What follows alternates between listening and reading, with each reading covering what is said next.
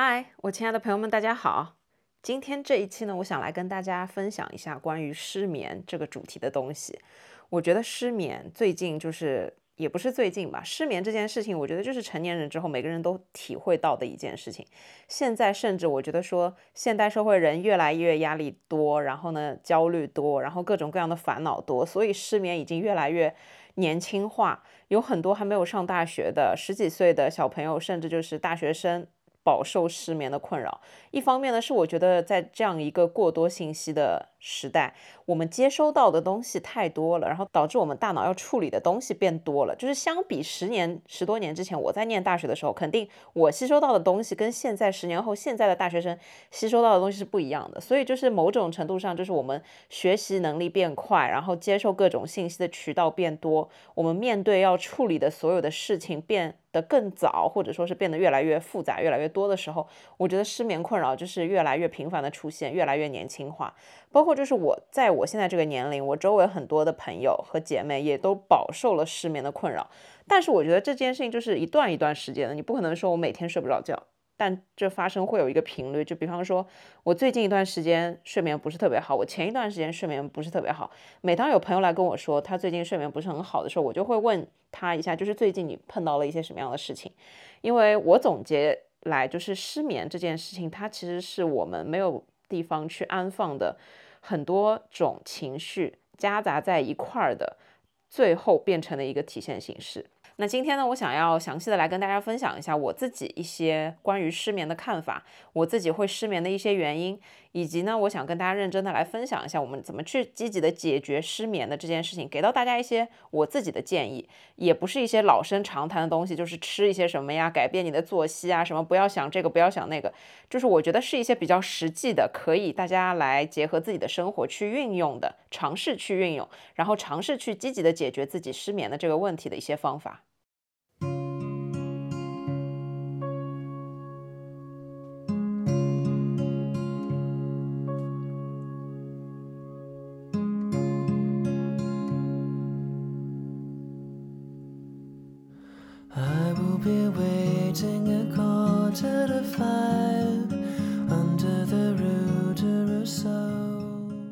首先来说一下我自己会失眠的一些原因，我自己觉得还算是比较幸运的，就是我是一个很爱睡觉的人，我呢最长的是睡眠时间可以达到十到十二个小时。当然，这也是很早以前，但是也是在某种特定的情况之下，就比方说真的特别累，然后特别早就困了，然后第二天又完全没有事情，可以完全睡到自然醒，那我很有可能会深度睡眠，睡一觉睡到十二个小时。我真的觉得人生当中你可以睡饱觉，这是世界上最快乐的一件事情。我每一次睡饱了之后醒过来的那种感觉，就是感觉到非常的轻松，非常的快乐，然后非常的充满能量，可以面对所有的一切困难。就当时就觉得自己像是吃了菠菜的大力水手，觉得自己干啥都可以。然后让我会失眠的几个原因，我总结了一下。首先第一个当然就是咖啡因摄入过多，类似于喝咖啡喝太多了，或者说是喝了浓茶。或者说是以前就是一天真的没有在克制，一天喝三四杯咖啡这个样子，那大脑就会很容易兴奋，然后晚上就会睡不着觉。就是明明你很累了，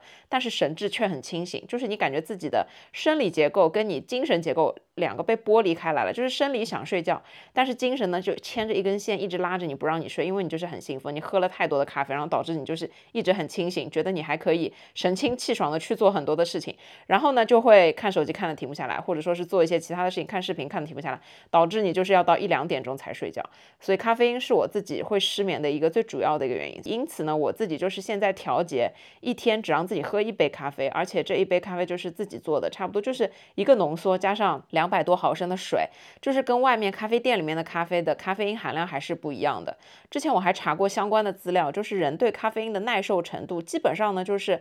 两到三个浓缩这个样子，其实是人的一个耐受值。那通常。你如果在外面点一杯大杯的，就类似于像星巴克这样连锁咖啡，它可能一个大杯的里面放了三个浓缩，那这样一杯其实就差不多是你一整天咖啡的咖啡因的耐受的一个上限。那有一些人，因为他可能经常。喝很多的咖啡，所以他的身体对于咖啡因的代谢和耐受程度，就是这是每个人因人而异的。理论科学表明，就是一天基本上建议一到两杯咖啡。然后像我现在就是到了我现在这个岁数，我以前也真的有曾经有过一天喝三杯咖啡，完全事情都没有的。但是现在就慢慢觉得不行了。而且，当你一段时间一天只喝一杯咖啡，比方说，然后你突然有一天喝了两杯咖啡，你就会睡不着。所以这件事情，我觉得大家是在一个有共同认知的层面上，因为每个人都经历过，你有过相似的体验，你就会知道啊，咖啡喝太多了就不行。当当然，排除有一些人对咖啡因这件事情完全就是毫无感觉、毫无影响，那这些人我觉得就是幸运儿。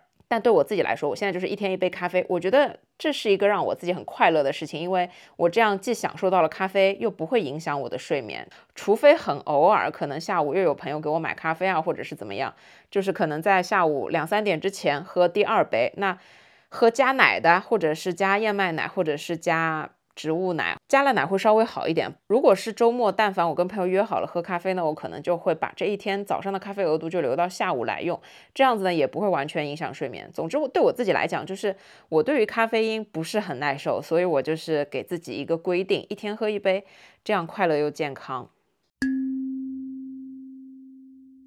第二点，我自己想到的会影响睡眠，也不是失眠啊，其实是影响睡眠，就是入睡不影响。但是我会睡大概五六个小时就突然醒过来，就是我晚上吃太少，或者是我晚上不吃碳水。我前两周做过一个实验，就是在算热量的时候，就是故意的晚上就是少吃碳水或者不吃碳水。然后我试了差不多一周多，只要我这一天不吃碳水，或者是吃的很少的碳水，就是可吸收碳水很少，就类似于只吃南瓜或者是土豆这一类，然后没有吃到足够的量，因为南瓜和土豆本来碳水的这个占比就比较少，要跟大米饭和面包这些比。占比要少很多，一百克米饭的碳水差不多是三十五克左右，然后一百克南瓜的碳水可能就只有二十多克，然后看品种，如果是土豆的话，可能也就十几克、二十克左右的样子，然后面包。馒头这一类的，它的一百克里面有五十克都是碳水，就是百分之五十的碳水。反正我自己做了几次实验之后，我发现我晚上只要不吃碳水，因为我发现我睡觉整一个过程，我的睡眠是需要依靠葡萄糖这件事情来提供能量的。所以我只要但凡晚上吃碳水吃少了，我晚上就睡不好。这个睡不好就是我的深度睡眠时间会被大大缩短。我可能原来有八个小时深度睡眠，然后我不吃碳水，少吃碳水，我就只有四到六个小时。然后我在半夜三点到四点就会准时的醒过来，就是特别清醒的醒过来，而且这个醒过来就是你一边是感觉到饥饿，然后另外一边就是感觉到自己好像睡不着了。然后这种状态其实是不可持续的。如果你只有短短的，比方说一两周在控制饮食减脂，那我觉得你这一两周熬过去也就算了，可以达到成果。但是长期看来，它一定会影响身体代谢，因为睡觉是世界上最重要的一件事情。你人体的不管任何的东西，它都要在一个你睡眠质量比较好的基础上，它才能正常的运行嘛。所以，我们不管说是运动啊、饮食啊也好，你肯定不能影响自己的睡眠。任何事情其实都是一样的。如果这件事情但凡影响到了你的睡眠，那长期来看，它对你身体。肯定会有造成一定的伤害，所以对我自己来说，晚上不吃碳水吃太少，就是会让我睡眠质量极限下降的，让我很不舒服。因为我觉得睡觉是一件非常重要的事情。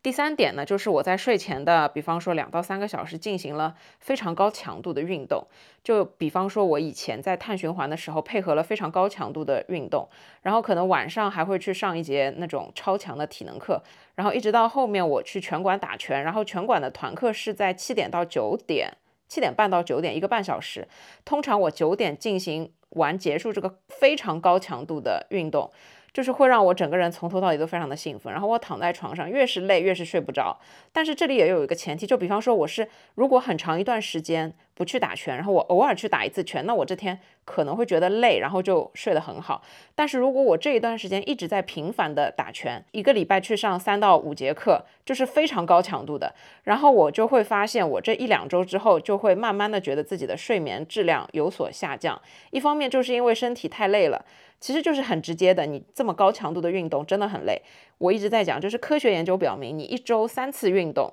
就已经是非常有效的，可以控制你的体重了。然后三次以上的运动就有助于减肥减脂，因为减肥减脂它最重要的核心还是吃多少，而不是运动消耗多少嘛。所以就是你当我一周去上个三到五节拳击课，真的非常累，而且我可能剩下的几天还会再进健身房稍微。动一动的。那这种情况之下，在我可能十一二点睡觉之前，身体是刚刚运动完，然后整个人的状态就会很兴奋，并且就是运动会让你整个人的激素就是会有变化，产生的结果就是很难睡着。所以我在如果长期一段时间之内进行了非常高的强度的这个运动，那我会觉得很难入睡，就是可能会觉得睡眠质量相比。没有运动的时候，其实是会下降的。所以我觉得这一个点就是大家要根据自己的情况去身体力行，无论是运动也好，饮食也好，它的目的都是为了健康。但是如果你一旦影响了你自己的睡眠，那某种程度上就会影响你的健康，而且长期看来这就不是一个可持续的事情。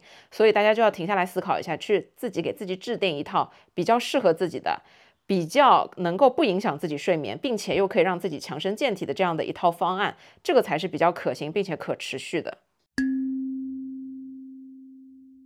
第四点呢，就是工作压力太大。我自己其实很少会因为工作的事情失眠，但是偶尔也会有几次这样的情况。我自己以前在工作当中，可能。在我几年之前工作状态没有像现在这么的饱和、这么夸张的情况之下啊，就是我完全不会因为工作的事情睡不着，我就是心很大，我觉得把我自己该做的事情做完就好了。一直到现在调整了之后，我现在的这个工作真的非常非常的可怕。它可怕的点在于说，我等于说是很多事情。的一个源头就是我必须要把我这边的事情做掉，后面一系列的东西才会比较正常的去运转。如果我这个事情不做掉，后面会有无穷无尽的人来追着你，就是你你这件事情没做掉，后面有好多人都会来追着你，因为你的这个事情做不掉，后面的事情完全都没有办法展开。但是后面那件事情又已经到了这个时间节点，必须要开始展开，然后你就是前面的那个源头。所以我现在这个工作真的很烦，就是我如果但凡拖了一下，或者是怎么样一下，后面会有十几个人来追着我跑。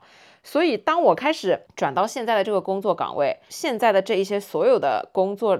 内容都会可能会多多少少让我会产生一些焦虑。那我自己要怎么去对抗、平衡好这个焦虑呢？其实我自己就是，当我刚开始接触这件事情的时候，我给你们举一个非常简单的例子。我这么概括来说，我可能要跟进六个合约，那这六个合约每一个合约的进展情况、对接人等等都是不一样的。我为了让自己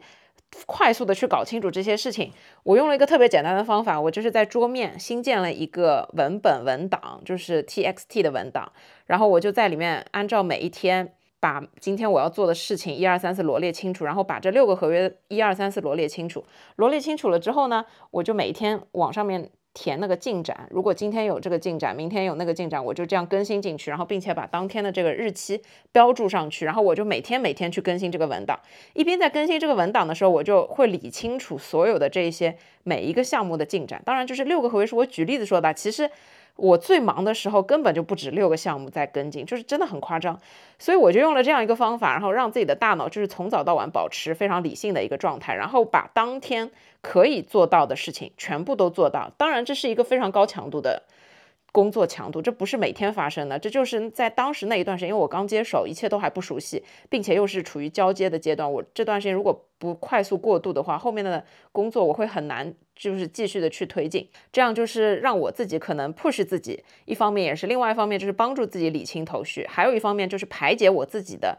这一些焦虑和压力，因为焦虑和压力，我之前也讲过，你只有把它细化到这件事情该怎么办。怎么解决？花多少时间解决？给自己设一个时间节点，它才可以真正的被解决。任何事情都要从根本去解决嘛。所以就是为了不要让我的工作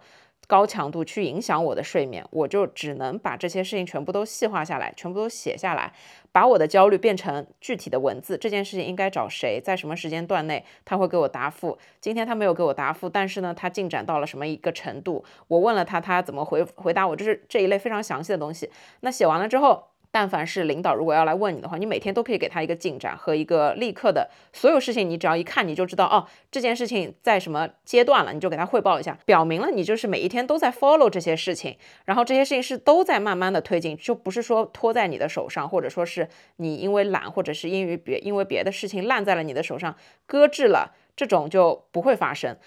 所以就是当我把这么多高强度的一些事情全部都这样一二三四写下来之后呢，我觉得就是我每天早上第一件事就是打开看一下昨天的进度，然后把今天的目标列一下。下班最后一件事情就是再打开这个文档，把今天所有的结果也好。进展也好填进去，然后再写一下明天要做的事情，这样呢，我的脑子就很清楚。然后我下班了就是下班了，我就告诉自己，我就是把今天该做的已经都做完了，剩下的事情就明天再说。这样自己的内心就是处于一种非常平静的状态，并不会因此产生过多的焦虑，因为你已经付出了你该付出的所有的努力，所以就不会影响我的睡眠。当然了，我之前做的岗位，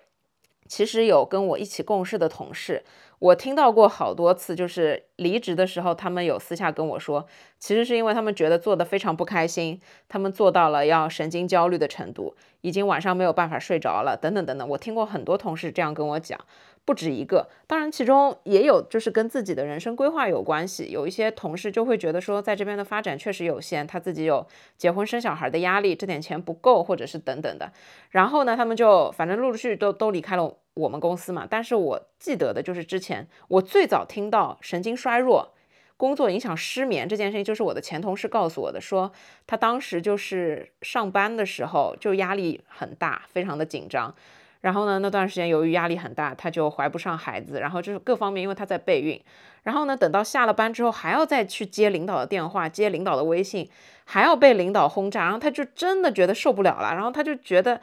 压力特别大，然后就很不高兴。然后我其实非常现在的我非常能理解这种感觉，因为当时我的工作。职能算是比较偏后台的，不算是很前面。就领导不会直接什么电话打过来或者是消息发过来，我只要在后面把我该干的事情干掉，其他的事情都是我上面的一层去面对嘛。所以我当时没办法理解。然后我，但是我现在是可以理解，因为其实现在我已经长期处于一种没有上班跟下班的界限，但反而我现在也觉得，呃，这种状态虽然有不好的地方，但是它也有好的地方。然后我现在可以理解说。确实，你下了班之后再接电话、再去工作是一件很麻烦的事情。但我会想说，我换一个角度嘛，就是因为这些事情如果不做掉，我会产生焦虑。因为很多时候就是你自己给自己的要求，造成了你给自己的焦虑。如果你对自己没有要求，你觉得所有的事情都不是事情，那你肯定是不会焦虑的，对吧？那既然你对自己有要求，那么你就应该要把焦虑去化成动力，或者是化成解决问题的方法，把这些事情做掉。这样呢，你才可以从根本上缓解自己的焦虑，你才会不会让自己真正的在你要睡觉的时间，或者是你要玩乐的时间，你自己回到家休息的时间，再被这些事情影响。呃，当然这个很复杂，因为这跟每个个人。的工作属性跟工作状态都有关系。我身边有很多的朋友，就是非常明确的要切分开上班和下班。当然，我觉得理想状态这当然是一件非常好的状态。但是我们的工作属性，我所在的行业就是没有办法切分开来。所以在我没有办法去改变这个事实的情况之下，我就可能会给到自己一些平衡的原则吧。就是如果我今天没什么事，我会允许自己先去做一些无关紧要的事情。但是如果但凡有工作在前面，我必须要把工作完成好。然后再去做我自己的事情，包括下班时间也是一样。如果今天这件事情确实是因为其他原因，我没有办法在白天处理，我只能晚上处理，那我就接受它，我就好好把它处理掉。我就在今天把这件事情做完，痛苦两个小时，我后面就是可以放放松松，好安心的怎么样？我觉得这都也很好看自己给自己定的这个要求。这是我自己的一些关于工作压力太大不会影响我睡眠的一些分享吧，可以这样说，因为我自己觉得。工作压力大到，如果真的要影响你的睡眠了，那你肯定是需要去思考一下。首先，你在工作中是不是就先从你自己的身上去找一下问题？这件事情是不是你自己的问题？就比方说，是因为你没有完成你应该做的事情。才导致你睡不着觉，那你第二天就应该要好好把这件事情完成，先好好睡一觉，然后告诉自己明天一定要把这件事认真的做掉，这样你至少晚上可以睡得着觉，对吧？这是一个标准。第二个，如果这件事情不是因为你造成的，是因为别人的疏忽，或者说是因为除了你之外的一些过程，或者说是别的部门、别的同事、别的领导一些因素这种夹杂的，那其实本质上你没有做错任何的事情，对吧？那就跟你没有关系。那这些事情为什么你要放到自己的大脑来？为什么要让这些事情去影响你的睡眠？我觉得就很不值得。第三就是，如果你觉得在这个工作当中是有你自己非常不满意的部分，那你还是要自己考虑一下，不要每天每天睡不着觉啊，而是你要在白天大脑上线的时候、清醒的时候去想一想有没有什么解决方法，是考虑换一个行业。那换一个行业，你。能得到什么？你或者要面对的是失去一些什么东西？自己去权衡这一些东西的利弊，想清楚自己到底要怎么样，这才能从根本去改善这个情况。就是这份工作如果令你这么的痛苦，那你也要写出它的利和它的弊，然后呢，你再去想怎么去解决它。如果你找了一份新的工作，它一定也是有利和弊的，你也要权衡清楚，然后去把这两个横向的对比一下，看看自己能接受的范围在哪里，自己不能接受的范围在哪里。就是你只有通过理性的这样子的判断和思考，你才可以分析出来你到底想要的东西是什么。任何事情的底层逻辑就是想清楚自己要的东西是什么。所以面对工作带来的失眠也是这个样子，想清楚你在你这一份工作当中到底。做了什么，或者说是没做的是什么，或者说是你想要做没做到的是什么？怎么办？多问问自己怎么办，多想想解决的方法。只有把这些问题大大小小的问题给解决了，你就不会因为工作上的这些事情而产生失眠了。接下来呢，我想稍微提一下，就是有很多人可能会因为生活当中的各种人人际关系，包括各种各样的亲密关系，会让自己睡不着觉。那最常见的一种呢，就是可能你失恋了睡不着觉。我觉得这是一个非常能被理解的事情。我曾经也因为失恋而睡不着觉，不过那只有很短的一段时间。我现在只能这么跟大家说，我不会因为。嗯，我对别人产生过高的预期，让自己失望，又或者说是别人没有能给到我想要的东西，就是所有寄托在别人上面的这一些种种的问题，我都不会用把这些问题放到自己的身上来，我都不会因为这一些别人产生的问题让自己睡不着觉。就这里有一个逻辑是，我给你们举这样一个例子：曾经几年前我在亲密关系里面跟我的对象吵架的时候，我就会气得睡不着觉。我一边会查手机，他有没有给我发信息，一边呢我就睡不着觉。然后我一边就是故装作我已经要睡觉了，但其实我就是睡不着，我就一直在看手机，一直在看他的社交状态也好，什么也好，一直看这些有的没的。然后后面呢，我想通了一件事情，就是我把我自己换了一个位子，带入到他身上。如果他是我，他是怎么看这件事情？他一定觉得我很无聊，他一定觉得我无理取闹。就是在在男性的视角啊，就是去看女性，可能很多的行为在男性的世界里面就是不可理解，就是一个问号。就是我只看到一个问题的点，我并看不到这个问题的点背后它是一个蜘蛛网，或者是它是一个很复杂的天线。就是在男人的世界里面，他看问题就是只看到表面的这个东西，他不会去想背后很多的复杂的东西。所以。不是有一句话这样说吗？男人的问题就是想的太少，女人的问题就是想的太多。我觉得这可以带入到这一个点来说，就是我可能在我自己的这个情况之下，我躺在床上，然后因为吵了一个架，我就开始想他应该怎么怎么样，他为什么没有怎么样？我想一大堆的这个问题。但是其实这个问题对于男人来说根本就不算什么，他就是不理解你的这个行为，然后甚至他已经呼呼大睡了。就是后面啊，当我开始有了这个思维方式，这样想问题了之后，我就会觉得。凭什么他能好好睡觉，我不能呢？而且我为什么要用他的错误来惩罚我自己？为什么要牺牲我自己的睡眠为代价？所以你可以发现，当你有了这样的思维方式，你会觉得这些问题。跟你的睡眠质量、跟你的健康比起来，根本不值一提。你的睡眠质量高于一切，这些人都不值得你去损失自己的睡眠，就是牺牲自己的睡眠，然后来思考这样一些问题，就非常的不值得。所以无论何种情况，你就算跟你的伴侣吵架也好，还是跟你的其他关系，比方说是朋友也好、亲人也好吵架也好，都不值得去影响你自己的睡眠。当然了，我这里要排除一个情况，就是跟父母吵架，因为父母是你世界上最亲的人，可能我也有几次想到说。我因为跟我爸妈吵架，然后我爸妈睡不好觉，然后我自己也会有这种愧疚感的产生，所以要避免，就是尽量不要跟爸妈吵架嘛。那我们又说回来，所以就是我不会因为这种第二个人身上的这些问题去影响我自己的睡眠，因为首先是我觉得不值得，其次就是我觉得我在失眠的状态之下，我也没有办法去厘清这些事情，根本没有办法去想清楚这些事情，还不如好好的睡一觉。第二天再说，因为任何时候没有什么大问题是你睡一觉不能解决的。呃，我们都会有生病的时候，我们生病的时候也都会告诉自己啊，现在就是到了睡觉的时候。我白天就是很不舒服，我不管怎么样，我就要逼着自己硬睡。我们都有过这样的经历嘛？那其实你也知道，逼着自己硬睡真的是睡得着的。那生病的时候当然不去说它。那其实白天如果你无所事事躺床上闭着眼睛，我觉得无论怎么样，在特定的情况下，你肯定也都是睡睡得着的嘛。所以就是。无论怎么样，当这些关系也好，人际关系也好，不开心也好，吵架也好，等等这些事情发生的时候，如果已经深更半夜了，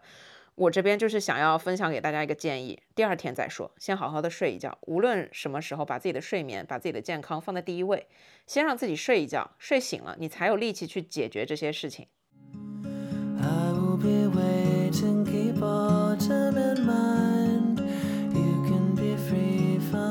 I wasn't right that I still managed to crawl even by your phone. 那接下来呢，想跟大家分享一下，结合我自己的一些经验，给大家一些可以结合自己的生活，可能去试试看的，面对失眠我们要怎么办的一些方法。主要呢是从我自己的生活的一些经验方面去跟大家出发来讲，而不是简单的告诉你们啊吃这个或者是吃那个。当然现在有各种各样的补剂可以吃了之后缓解你失眠的这件事情，就是褪黑素的产生，你可以去口服褪黑素等等一系列的这些东西。但是我依旧觉得你要靠这一些所有外部的来源的东西去改变你自己的睡眠这个问题，它其实是不长久的，也不是一个非常靠谱的方法。因为靠谱的方法一定是通过自己去解决自己生活中的大大小小。这一些问题，你才能有一个最终的解决的方案。就是我身边也有一些朋友，他们是每天都要靠吃这个褪黑素，甚至都会有很多人去做什么褪黑素的测评。但是我觉得，首先这个东西跟剂量挂钩，你要越吃越多，你身体是会耐受的。然后你吃到后面，你只能要吃剂量越越来越高的这一些，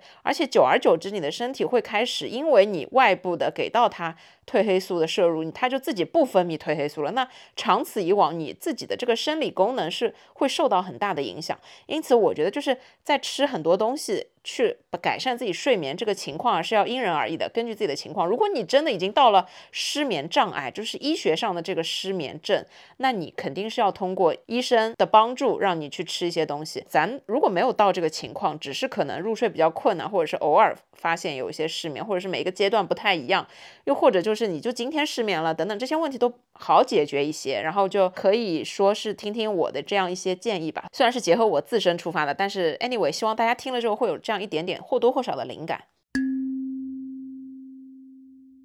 首先，让我来说一个老生常谈的话题，就是结合我前面讲的，我晚上如果吃太少，我会睡不好。那我其实自己的经历就是告诉我，我如果在极致的用一个非常极端的方法，在减肥的过程当中，就是我又要讲了，我之前碳循环的过程当中，每一天两三个小时的运动强度，然后吃嘛吃一点点的东西，可能一千卡超过那么一点点，全部都是水煮的所有的菜，然后呢就是。水煮的鸡胸肉蛋白质，然后碳水就真的是因为碳循环，所以有几天可能就不一整天不吃碳水，就包括连西兰花这种碳水都不吃，就很夸张。所以像这种情况，我真的是晚上九十点钟睡下去，然后我早上五六点钟就醒过来了。最夸张的那个时候还去上六点钟的团课，就可想而知当时有多么的愚蠢加上夸张。然后那段时间就真的是睡不好觉，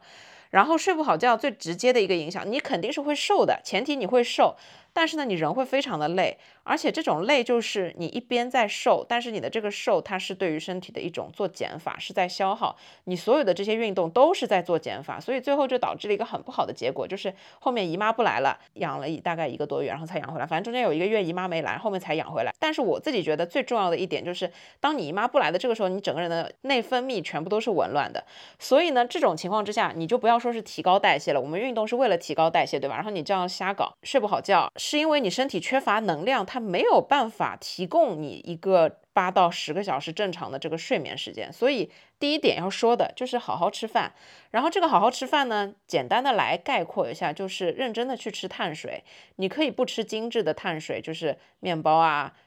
大白米饭，虽然我一直觉得偶尔你也是要吃一下的，就是你要保证各个品种的均衡摄入。第二个就是正常的去吃一些优质的脂肪，因为身体的内分泌系统，女生很多的激素它是跟你所有的这些摄入的脂肪有关系。我那个时候养姨妈的时候就看了很多这一方面的东西，就是狂吃碳水加狂吃脂肪，然后后面姨妈就正常的来了。正常的好好吃饭就包括了你要好好的吃碳水，好好的吃脂肪，好好的吃蛋白质，甚至我觉得你不用吃太多的蛋白质，什么一天一百二十克的纯蛋白质，这个真的。太高了，但只要你能做到好好吃饭，吃够了，你身体的能量够了，你晚上睡觉的能量也够了。所以呢，如果你晚上睡不好，然后又不是其他的烦恼啊、心理方面的这些原因，可能生理层面的原因，就是因为你吃的不够，或者说是吃的不够好，或者说是吃的不够到位等等的这样一些情况。所以就是当你睡不好的时候，先看看自己处于哪一个阶段，千万不要用什么极端的减肥方法啊。这边就是呼吁所有的姐妹们，好好吃饭是可以让你好好睡觉的一个非常重要的。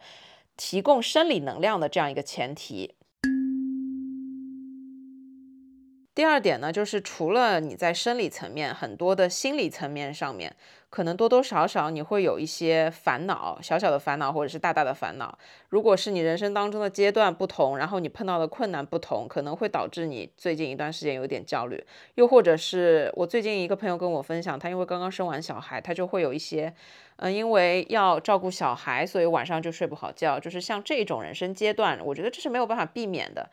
但是呢，我觉得不管怎么样，在这一个层面，心理上的东西，如果不是因为你的人生阶段在变化，就是像养小孩、半夜要起来喂奶等等的这些事情，可能是你比方说学业有压力、工作有压力、人际关系当中会出现一些多多少少的大大小小的问题。我相信这肯定每个人生活都会遇到。首先，我们要确定这是一件很正常的事情，每个人都会碰到生活中。大大小小的破事儿，那这一点我想说的是，当你碰到了这些破事儿的时候，还是一样的，你要去找一个人去把这些东西倾诉出来。当然，去选择这样一个正确的对象很重要，因为有些时候我们可能举个不恰当的例子，我跟我爸妈讲一个减肥的事情，他们就把我骂一顿，他们没有办法站在我的立场上去理解我，反而就是一味的抨击我。当然，我们先不说这个是对还是错，但这一定不是我们想要的东西。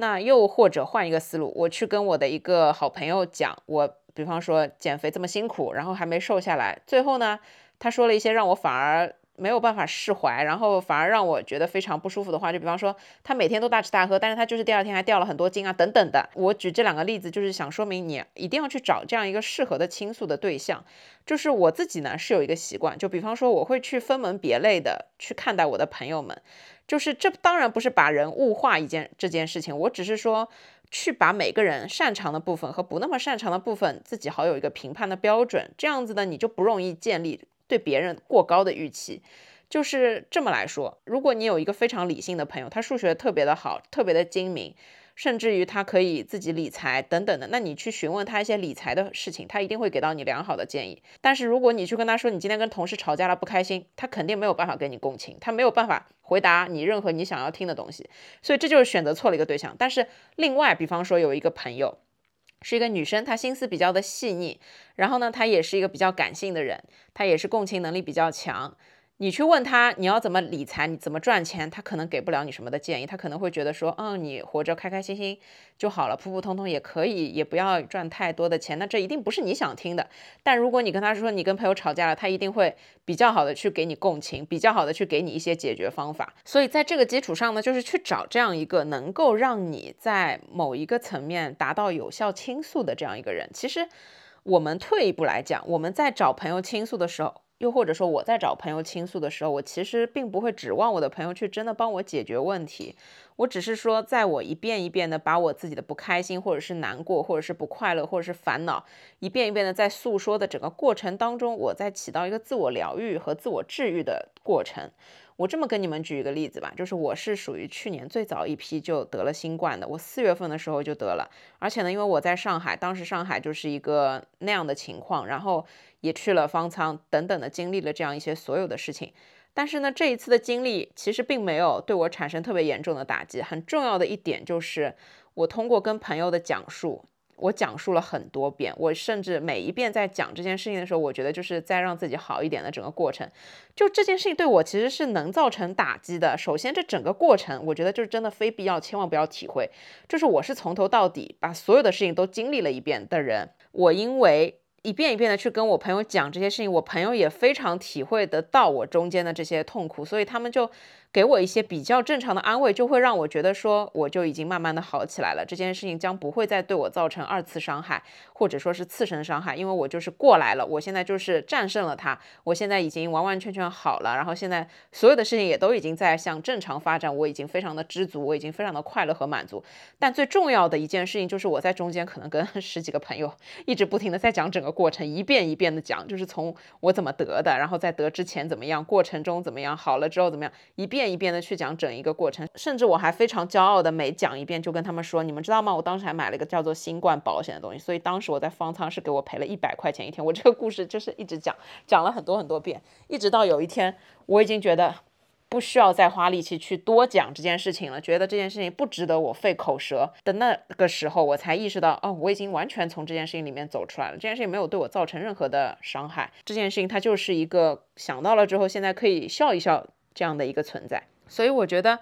当你需要感性安慰的时候，你就去找这样一个能让你得到感性安慰的朋友。就是我们不要指望他帮我解决方法，你不要指望他跟你共情，你不要指望他能跟你体会到一样的痛苦啊。他只要能够稍微给你两句安慰，就算是不管是真心还是假意啊，就算是比较浮于表面的。比较敷衍的，其实都 OK，因为这些安慰在你当下来说绝对是受用的，也是有意义的。也就是说，当你遇到烦恼的时候，你有无处安放的这些情绪，去找朋友讲一讲，这个朋友就是可以让你放下心来，好好的、认真的，让你有安全感的去愿意和他说一说的。那他一定会懂你，他一定会给到你一些想要的回应，或者说他给你的回应就会是你觉得。合理的，又或者说你可以接受的，不会让你产生任何负面情绪的，说出来这件事情真的非常的重要。有很多的时候，我们不要觉得很多东西不说出来，别人就会懂我们。就是其实当你说出来了之后，你会发现不仅仅是讲给别人听，更重要的是讲给你自己听，让自己在这样一遍一遍的倾诉的过程中去走出来。所以我觉得很多的时候去找到这样一些可以跟你一起聊聊天、分担一些不快乐的这些朋友，是生活当中非常重要的事情。而且你们知道吗？我还想得起来，就是当时我在方舱里面，不是每天都在拍 vlog 嘛？但是我每天拍了之后就剪，剪了之后就上传。其实我很少会去看评论和弹幕这些东西。然后一直到有一天，已经过去很久了，我那天突然闲的没事儿干，我就把那个以前的方舱 vlog 拿出来看了一下。然后我就看到了很多的弹幕，就是这都是来自陌生人的关怀，就是其实陌生人给到我们一些善意，无论这个人怎么样，他都跟我们其实没关系，但只要他给我们的善意，我们就接收下来，我们就觉得这就是世界上最美好的东西，这是很温情的存在，这就是真正的善良，我们就会这么认为嘛。所以我觉得这是我在听友群里面感觉到的最。温令人温暖的一件事情，就是虽然大家谁都不认识谁，大家彼此在生活中都碰面都不认识，但是我们可能在群里面讲一些所谓的自己的烦恼、自己的碰到的事情，不会有任何人来给你负面的评价，而都会给你正向的鼓励。我我觉得这是最重要的，因为大部分的时候去跟我们熟悉的人，或者是关系比较普通的一般的朋友去讲很多的事情的时候，他们上来就是把我们指责一通，或者对我们指指点点，或者就是对我们评价，或者就是背后在怎么怎么讲我们。就这些事情，就会让我们觉得人生很没有意义，就会让我们觉得人性很无聊。反而是可能有些时候，你在一个陌生的群里面、陌生的环境之下，大家反而可以比较坦然的去讲自己的一些看法和观点，反而更容易给别人一些正面的鼓励，又或者说是美好的评价，又或者说是夸赞、赞美，就大家反而都不会吝啬。所以我觉得这个，嗯，也是蛮神奇的一件事情吧。但是不管怎么样，这一点想说的是，如果你在睡不着的时候，脑子里面有这样一些烦恼，尝试着去跟朋友聊聊天，尝试着去跟让你有安全感的人去说一下，因为你在说出来的过程当中就会。治愈自己，那你当慢慢自己好起来了，你会发现这些烦恼已经烟消云散了，一点一点的已经在瓦解，它将不会再对你的睡眠构成任何的影响，甚至于它将使你越来越强大。因为当你战胜了这些事情，当你成长了，你就有勇气去面对更多的东西。就是你在慢慢堆积自己的堡垒，当你的堡垒堆积的足够坚实的时候，外界的所有的一切东西可能就会影响到你的部分就会越来越少，这是这样的一个过程。所以我觉得。嗯，去跟别人讲讲，与其失眠睡不着觉，自己一个人瞎想八想，还不如去找一个真真实实的人，又或者是不那么真实的人，对吧？我的亲听友群也可以承担起这一份小小的工作量，就是去跟别人讲讲，可能会有点用。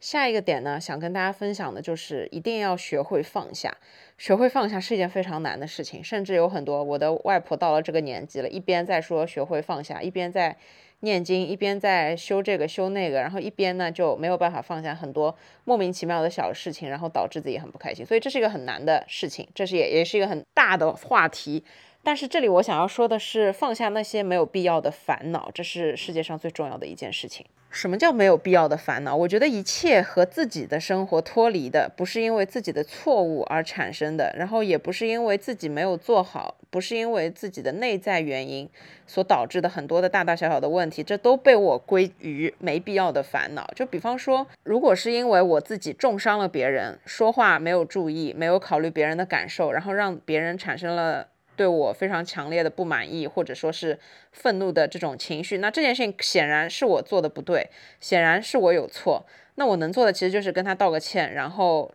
该干嘛干嘛。就是这种事情是因为我没做到位，所以让我自己产生了烦恼。那我认，那我自己要怎么做呢？就是对吧？善后预防，这就是最简单的事情。但如果一件事情是不是因为我，就比方说最简单的一个例子，我也很容易有一些小的情绪，或者说是小的不开心。当我听到有其中的一个朋友告诉我另外几个朋友在背后怎么说我的时候，我肯定也会是不开心的，因为我觉得在。别人的背后去讨论别人这件事情本质上就很无语，但是其实我们也无法避免，我也会在别人背后讨论别人，但只是说你可能讨论的整个。情况不太一样，比方说你是说好话对他进行赞美或者表扬，那这个话你是愿意传到他耳朵里面的。但如果你是指出他的一些问题，又或者说讲了一些对他的负面的评价，那这个东西可能就你要三思一下再去讲。你要想一想，这个人如果听到了或者知道了，他会怎么看你？如果他跟你八竿子打不着，那么完全没关系。但如果是你们还在一个圈子里面，或者是如果有一天他如果知道了，你会觉得很尴尬，那我觉得这话还是不用说，就别说的会比较好。就是像一般的情况之下，我不太喜欢。和别人在背后去讨论另外一个人，是因为我觉得这样很不尊重人。其次就是我就会想很多，我想讲的我又不能讲，那我还不如不讲，对吧？这个意思呢，就是如果是别人在背后讨论我，对我产生了一些让我不开心的时候，我在睡觉之前想到这件事情，嗯，我真的很不爽。但问题是，我会去思考我跟这个人关系。好吗？或者说是这个人对我来说有意义吗？如果他对我的人生没有意义，就比方说我不指望他帮我赚钱，我不指望他帮我任何的忙，我不指望他为我做任何的事情，又或者是我的所有的工作和生活都跟他没有任何的关系，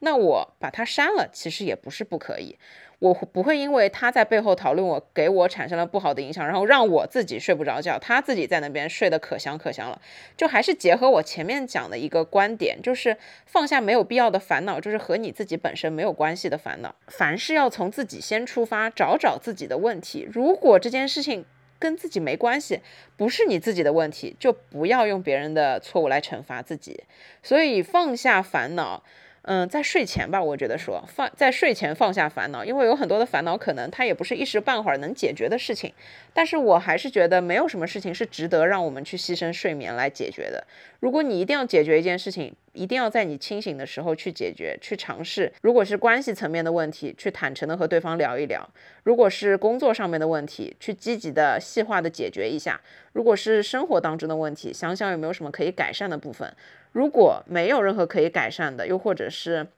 你暂时做不了任何改变的，那么为什么要想那么多呢？你想那么多，最后的结果就是你今天睡不着，明天睡不着，后天睡不着，长此以往，你连一个健康的身体都没有了。那你在拿什么东西去换你所有想要的生活和工作？所以翻过头来讲。你只有好好的睡觉了，明天才会是崭新的一天，这样你才有动力去面对未来的所有的事情和工作。也就是在这样的一个基础之上，放下所有不该想的烦恼，在睡觉之前先告诉自己。这些事情啊，我反正现在也解决不了了。我现在能解决的就是好好睡觉这件事情。那我就把这些烦恼给放下，先让我睡一觉再说。明天再把这些烦恼捡起来，对吧？你又不是明天不起来了，你又不是明天没法解决了，你又不是只上今天一天班。有很多的时候，也不是说这么的就来不及，对吧？我们都知道，在睡不着觉的时候，脑子里面会胡思乱想很多的东西，其中一大部分多半是来自于烦恼。就开心的事情，我觉得也没什么好多想的，你肯定就快快的就睡着了，对吧？只有那些不开心的、令你烦恼的事情，你可能会左。思右想想不过来，然后这个时候你就会可能会看看手机麻痹自己，让自己不去想这些事情。然后手机一放下，你脑子里面闭起眼睛又开始想这些事情了。这些都是不受控制的。所以其实这个老生常谈讲了也没有用，我只能说告诉你们每个人去，当你闭上眼睛胡思乱想的时候，专注于自己，把注意力全部都放到自己身上。嗯，想一想明天可以做一些什么事情。如果有一些做的不对的地方，你可以去反思。然后你睡前进行一下短短的反思，觉得今天没有做到位的，以后一定要避免，就承认自己的问题所在。然后想完了之后，就告诉自己，你已经把所有该做的事情都做了，剩下的一切就交给明天。然后呢，想完了之后，就请你放下这些胡思乱想的东西，好好的专注的在你自己身上，就好好的睡一觉。下一个点呢，非常的重要。我觉得任何的时候，你能安稳的睡上一觉，取决于就是你是不是在一个心安理得，又或者说是对自己生活满意的这样一个状态啊。所以这一点呢，我想说的是，永远做自己，永远做让自己心安理得的事情。心安理得这件事情，要怎么说？就是这跟每个人的道德观、价值观、人生观，我觉得是相辅相成的。我们来举这样一个例子：你去饭店吃饭，我们之前都说，一个人对陌生人的态度决定了这个人的人品也好、教养也好、素质也好，对吧？那如果是你去餐厅吃饭，你已经点完单了。过了一个小时，菜还没有来，你让服务员去催，他一直都没有去催。这个时候呢，我觉得，哎，你可能应该发一下脾气。当然，这个应该也就是取决于，虽然我觉得我可能就会站起来换一家餐厅，每个人解决的方法不一样。那这个时候其实是一个你应该要发脾气，又或者说是应该对他们的服务表示出不满的这样一个状态。那这个时候，你如果跟服务员吵了一架，我觉得无可厚非，因为你饿死了，你都等了一个小时，菜都没有来，你下次肯定再也不要再来这家餐厅吃饭了，对吧？但是呢，什么叫心安理得？也就是说，如果你是一个真的本质上非常善良的人，你不愿意跟任何人发生口角，又或者是吵架，你可能就是忍气吞声的自己就是在那儿饿着，又或者是你自己去门口便利店买了点什么吃的去解决了这个问题，你还是不愿意去跟饭店的人发生口角。这件事情就说，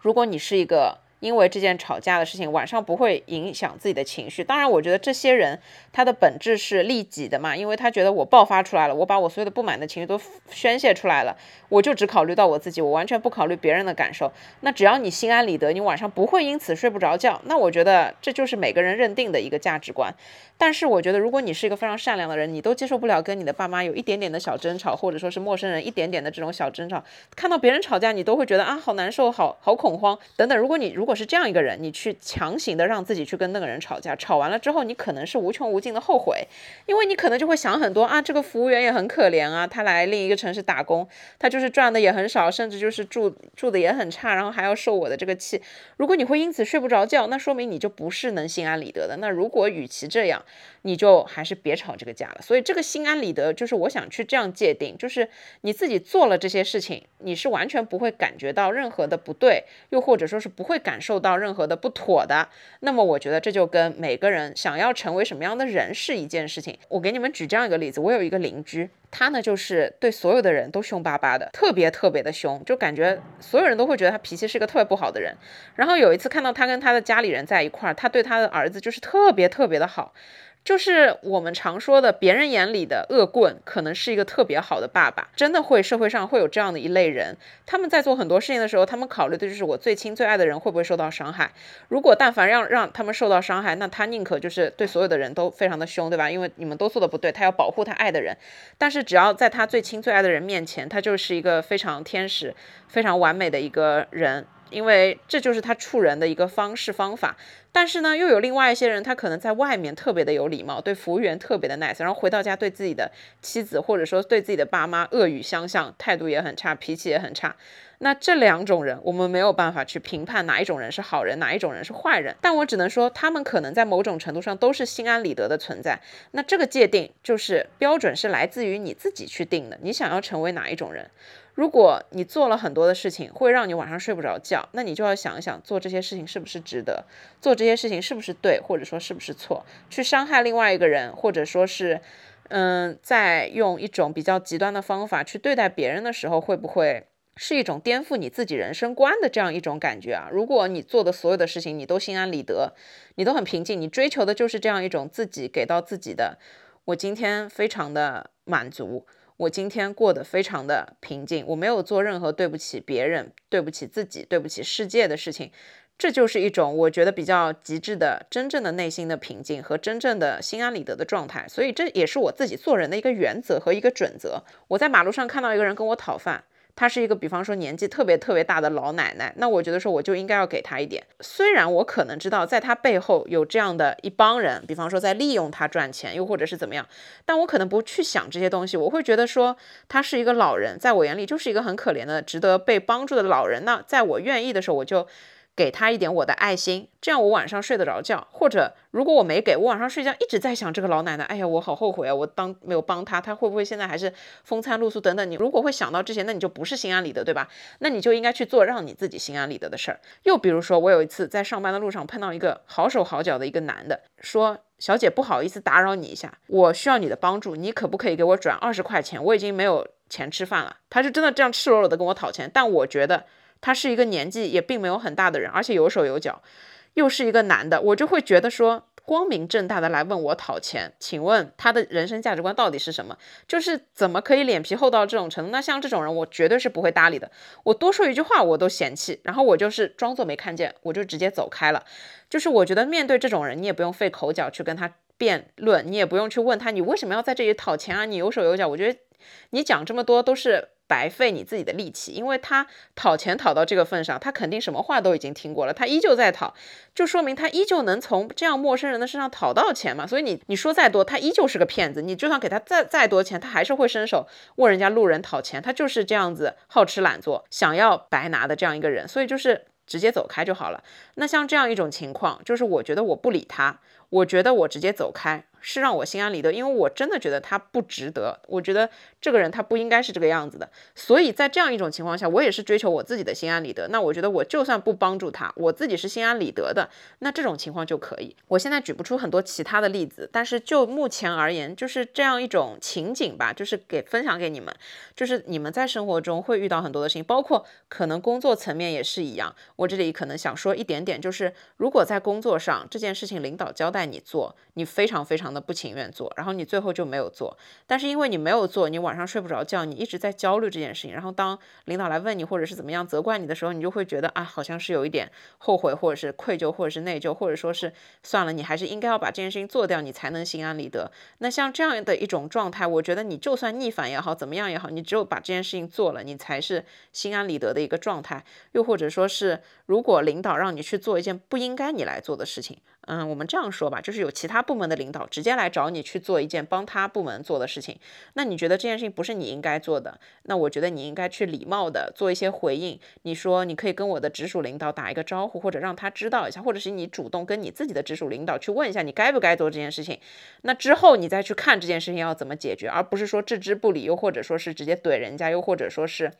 在工作中直接就出言不逊，说你这个事情就是用自己的一些可能用发脾气的方式去解决这些方法，当然我觉得这都不理智，所以就是像这种工作中的事情。还有就是可能在学习中的事情，如果你今天不学习，你就是晚上睡不好觉，那你就应该要好好学习啊，对不对？所以就是像这样一些例子，就是去做一些让自己可以心安理得的状态，我觉得这是能睡一个好觉非常重要的一个前提。因为我自己有的时候就是因为可能白天拖拖拉拉的，当然我也不是每天很勤劳，每每天效率都很高，我可能今天拖拖拉拉导致这件事情。有一个什么 deadline 我错过了，或者说是导致后面的一个环节受到了影响，也要往后拖，那我就可能真的会睡不着觉，睡不好觉，会觉得有点焦虑。当然很偶尔，所以大部分的时候。我情愿去完成我能完成的所有的事情，我情愿去选择让自己不要在睡觉之前，因为工作这种奇奇怪怪的事情带给我焦虑，让我睡不着觉，而我选择努力去把这些事情克服完。这样，我为了晚上睡个好觉，我为了我自己的心安理得和内心的平静，我情愿去付出这些努力。所以，这可能也是我自己平衡的一个非常重要的原因，就是把该干的事情干好，这个很重要，做心安理得的事情。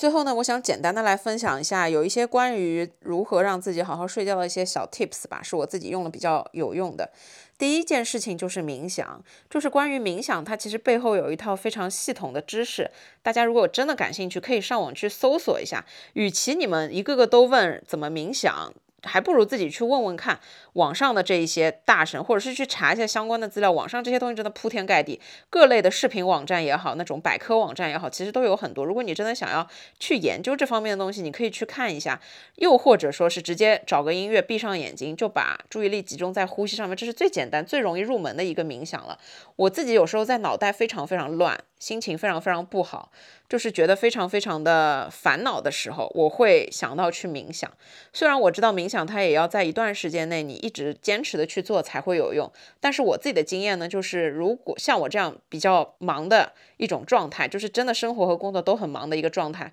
我但凡碰到了一点点。烦恼最直接高效的解决方法，其实就是通过冥想。冥想的一个前提就是你已经针对这件事情做了所有能做的事情，但他这种小小的情绪可能还在。那你要通过一段时间去慢慢的去放下这件事情，你就可以通过冥想。冥想的时候呢，你大脑可能就会在一个放松的状态。那我也说了很多的情绪排解掉是需要时间的，也是需要你去做很多的事情。但我觉得，当我真的有疏导不开的这种情绪，当我跟八百个朋友讲完了，我还是不开心的时候，我就会选择冥想，冥想之后我就好好的睡一觉。然后呢，除了冥想之外，还有一些 app，它里面会有一些帮助你舒缓、帮助你放松、帮助你助眠的这样一些声音，比方说下雨的声音，比方说大海的声音，比方说鸟叫的声音，什么春天的声音，就有很多的这一类的 app。这个呢，我自己用下来，我觉得对我没有效果，因为我。听这些声音的时候，我会越听越兴奋，所以这个还是看人。但是对我妈就很有效果，她之前睡眠也不是很好，然后她就下载了一个类似的这种 app，就听听那种下雨的声音，然后没多久她就睡着了。这个都是可以定时的。然后这种 app 太多太多了，你们可以网上自己去搜索一下，根据自己的情况。第三个能想到的其实就是，嗯，一段时间之内让自己看一点点的那种视频，或者说是能让你助眠的东西。但是呢，这里有一个前提，就是如果你知道自己看手机看了。一个小时会停不下来，要看一两个小时才停下来，那就不适合你。就我有一个朋友，昨天跟我见面，他说他会失眠嘛，然后他知道自己其实看电视看十分钟不到他就睡着了，但他偏不看电视，他就要看手机，结果一看手机就看到一两点钟，然后又要去弄小孩，久而久之就导致他没有办法好好的睡一个觉。所以就是像这种每个人对自己的情况是有点了解的。如果你自己知道自己看书能睡着，看电视能睡着，听音乐能睡着。看一些些的小视频，无聊的视频能睡着，那你就去听看这些东西，就不要反过来去做一点让自己越来越兴奋的事情，好吧？就是请大家管住自己，要让自己睡一个好觉，很重要的前提一定要管住自己，给自己一定的管理。这个才能让你自己睡个好觉。你不要说，哎呀，我知道自己看电视能睡觉，但我偏不，我就要玩手机。为什么一边要想解决自己失眠的问题，一边想好好睡一觉，但是一边却管不住自己？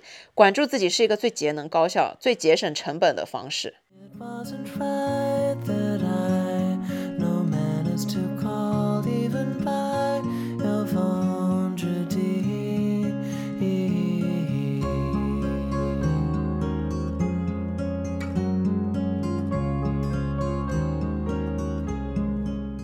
接下来一个点呢，就是跟大家分享一些睡眠的好物，一些好的配件吧。这些配件呢，包括但不限于，可能枕头、被子，你用的床品，你可能会喝一点茶，什么酸枣仁茶、酸枣仁茶，你不能去指望这些所有的配件，买这些所有的东西能帮助你好好的睡眠啊。我觉得我为什么把这个放在最后一个讲，就是因为我觉得一个好的睡眠质量，它一定是从底层你的心理的精神的情况。去出发的，虽然我觉得心理状态跟生理状态，它确实是一个相辅相成、相互作用的一个过程，但是任何生理层面的东西，它都是。心理原因导致的，又或者说是它是心理状态、精神状态的最终能看得到的一个结果的体现。所以你最终要解决的是自己心理跟精神层面的所有的这些问题。也就是说，我前面讲的所有的东西，它其实都是基于一个精神层面的东西。你要想开很多的事儿，你要想通很多的事儿，你要真正的努力去解决自己的很多事儿，才能去解决失眠这件事情。那现在我们来说这些配件。我觉得比较重要的是枕头，因为当代人可能颈椎压力比较大，所以呢，我觉得推荐大家去用浅的枕头，什么荞麦枕，反正就是高度在八到十公分的枕头是最好的。我自己是有颈椎病的，我不知道有多少人有颈椎病，然后我其实蛮想做一期关于颈椎病的分享，但我又不知道这种东西通过播客这个形式说出来会不会正常，就。我不知道要怎么去讲，所以你们评论告诉我一下这一方面的建议，因为我自己是很严重的颈椎病，就是那种送到急诊的程度，所以现在能跟大家讲的就是用一个低一点的枕头，然后呢非常的重要，然后我睡觉的姿势就是平睡嘛，就是我不太喜欢侧睡，但这个就太细节了，就是我曾经也花。大几千买过传说中的记忆枕，但是对我这种有颈椎病的人来说，其实并不合，并不合适。所以就是选择一个低一点的枕头，是减轻颈椎压力最重要的一个方法，这也是最有效的了。一个低的枕头真的超便宜的，好吗？根本就不需要大几千块钱。然后就说到床品，床品就是我觉得。这是一个很容易被人忽略的事情，然后也是今天在听友群看到有一个姐妹说，用好的床品可以让自己有丝滑的感受。我觉得这是你可能在住高级的五星级酒店的时候会有的感受。为什么在五星级酒店里面会睡得好？是因为他用的这些东西都是很新的，然后都是洗的特别干净，又或者是有一些它的棉就真的是很好的棉。就是棉不是分很多种吗？有什么全棉啊、丝棉啊等等的各种各样的。然后确实它的亲肤程度是不一样，但这也跟每个人的喜好是不一样的。所以我。觉得就是你如果在自己的物质条件可以给到自己一定的这方面的条件啊，你就去尝试一下。我自己是不挑的，我只要是百分一百全棉，我就会睡得很香很舒服。然后呢，再说到。喝茶这一类的东西，我是前阵子试了一个酸枣仁茶，我自己觉得挺有用的。关但关于酸枣仁，网上也是很多的这种类似的产品，我只能跟大家分享那个体验，就是我其实是一个晚上到了九十点钟不太会困的人。我喝完了之后，可能就是真的是因为我第一次喝，所以特别有效。我喝完了之后马上就觉得困了，就大概半个小时左右，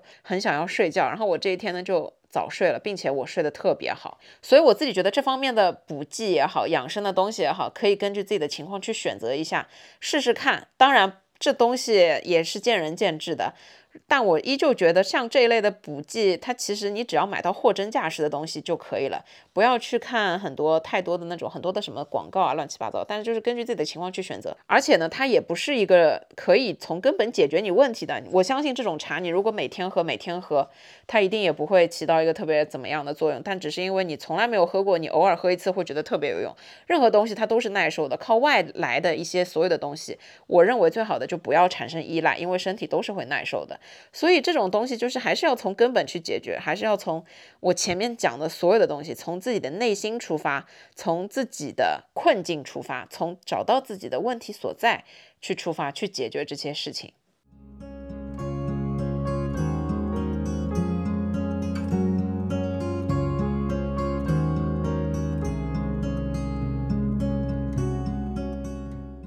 最后呢，我想要推荐和分享我自己睡觉其实离不太开的一个东西，就是我睡觉是一个长期会佩戴耳塞的，就是我可能不是每天晚上睡觉都一定要戴着耳塞，然后整个晚上，因为我之前有一段时间真的就是每天晚上戴耳塞，我不知道为什么我对于声音就是非常的敏感。特别是在入睡期间，就是我但凡有点小小细细碎碎的声音，就是像有时候你睡在床上嘛，就是楼上楼下总会传来一些这种嘎吱嘎吱或者是奇怪那种叮铃当啷的声音，然后我就会睡不着，就我特别敏感入睡的时候，所以我就会习惯戴着耳塞入睡。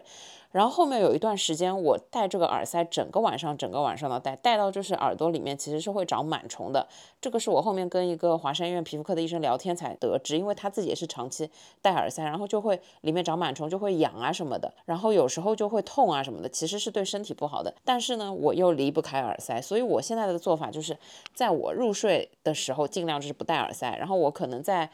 早上，比方说六七点钟的时候，会容易被窗外的很多声音吵醒，因为我家这边就是鸟叫声实在是太响了，然后我就会朦朦胧胧的起来，再把耳塞塞上，可能就早上再睡那么。两个小时这个样子，这一家的耳塞我是在橙色软件上面买的，我不敢相信，我今天要在播客里面给你们安利这个耳塞。这家店的名字叫做造梦空间空格原装进口耳塞眼罩，这是一家全球购的店铺，然后它其实只有两千多粉丝，大家回头客超级多，因为我每一一次买耳塞，肯定你买十副二十副就可以用很久很久的时间。他们家的耳塞质量真的非常好，是全部都是进口的，你们自己根据自己的耳朵大小随便买了之后试一下啊。我是女。生嘛，我自己用的就是网红棉花糖，反正就是这个橙色的。就真的特别好用，然后买中间有一根线的，这样比较不容易掉。我自己是出差的时候一定会带着这个耳塞。为什么会用耳塞的起源，就是因为很多年之前我出差，然后有一个同事，女同事在我旁边，然后她就是打呼打的声音非常非常非常的大，我根本就没有办法睡，然后直接就是神经衰弱。几天下来出差根本没办法睡觉，后面我才发现会有耳塞这个东西，在那个地方的药房也买了几副，真的就是不好用。然后我才搜到了这家店，试了之后我就一直在这家店买，我已经回购过很多次了。然后一买一次可以用很久的时间，所以如果你对噪音啊这方面东西是比较敏感的话，我觉得还是可以用一下这个东西。但是真的不建议每一天佩戴，因为它每天戴会对耳道还是会产生一点影响。就是总之你不能去依赖依靠这个东西。我之前就是长时间的每天戴，后面就耳朵痛，然后我才慢慢的再改掉这个习惯，就中间这也是一个过程。但是 anyway，就是我觉得任何问题就是靠外在的，你就必须一定要去控制一个时间，因为久而久之一定会有一些负面的影响。没有什么东西是真的一劳永逸的，你只有靠你自己的坚持，靠你自己的意志力，才是真正永久的一劳永逸的，可以让自己在一个持续的好的良性的循环里面。所以就是。结合起来把所有的这些外在的东西和你自己内在的调整生理的调整最重要的还是精神的调整去把自己调整到一个最舒服的状态才能从根本上去解决失眠这件事情。希望每个人都不要有失眠的这个小烦恼。I will be waiting at the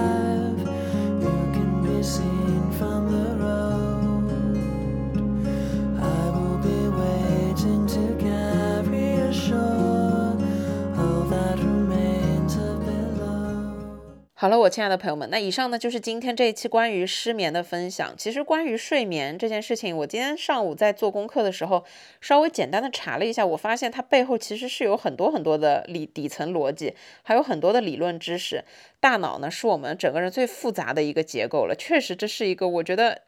比宇宙可能还要再复杂一点的东西，因为到目前为止，科学家都没有对人为什么会做梦这件事情有一个非常明确的一个说法也好，或者说是一个完完全全的结论也好，所以我觉得大脑一定是复杂的。但是呢，我们每个人的情绪啊、感知啊、各方面的调控，所有的一切，它都是被我们大脑所支配的。所以这也是为什么睡觉这么重要的一个原因，因为睡觉是唯一可以让大脑休息的一个活动。然后睡眠也是我们所有人生中所有的事情里面最重要的一个根本。睡眠好，我们才是一个非常健康的人。如果睡眠质量不好，会影响我们所有的身体力行的情况。总结来说呢，不管是记忆力也好，注意力也好。还有判断力也好，多多少少都是会影响的。你们都知道，熬夜一个晚上什么都不睡，第二天这个状态真的就是很恐怖、很很吓人。就是因为大脑没有办法清洁，没有办法休息，所以对你整个人都产生了不一样的影响。那失眠也是一样，我们一定要重视这件事情。我甚至觉得睡眠比任何的事情都要重要。我甚至觉得你可以胖一点、丑一点、怎么样一点、懒一点都没关系，但请你好好的睡觉，这才是所有一切的根本，好吗？当你睡了一个好觉，你一定可以成为一个健康的、漂亮的、好看的、有气色的的人。我还是这句话，解决任何问题都要从根本来解决。我自己呢也是发现，你用任何的眼霜都不如你好好睡一觉来的有用。所以睡眠这个问题，确实是，嗯，每个人要根据自己的情况去好好解决这个问题。我希望。在听这个播客的所有你们都可以睡一个好觉，希望大家都不要被失眠这件事情所困扰。世界上没有任何事情值得牺牲我们的睡眠来达到，只有我们自己是最重要的，所以睡眠就是最重要的。所以呢，希望在听播客的每一个你可以放下一些没有必要的烦恼，可以找到自己让自己最快乐的一些事情，然后呢，可以每天每天都睡一个好觉，成为一个漂亮、聪明、开心的人。好了，我亲爱的朋友们，那以上呢就是今天这一期的分享。祝大家天天开心，祝你们有美好和通畅的一天。希望大家每天都可以睡一个好觉。好了，我亲爱的朋友们，那我们就下一期再见吧，拜拜，爱你们。It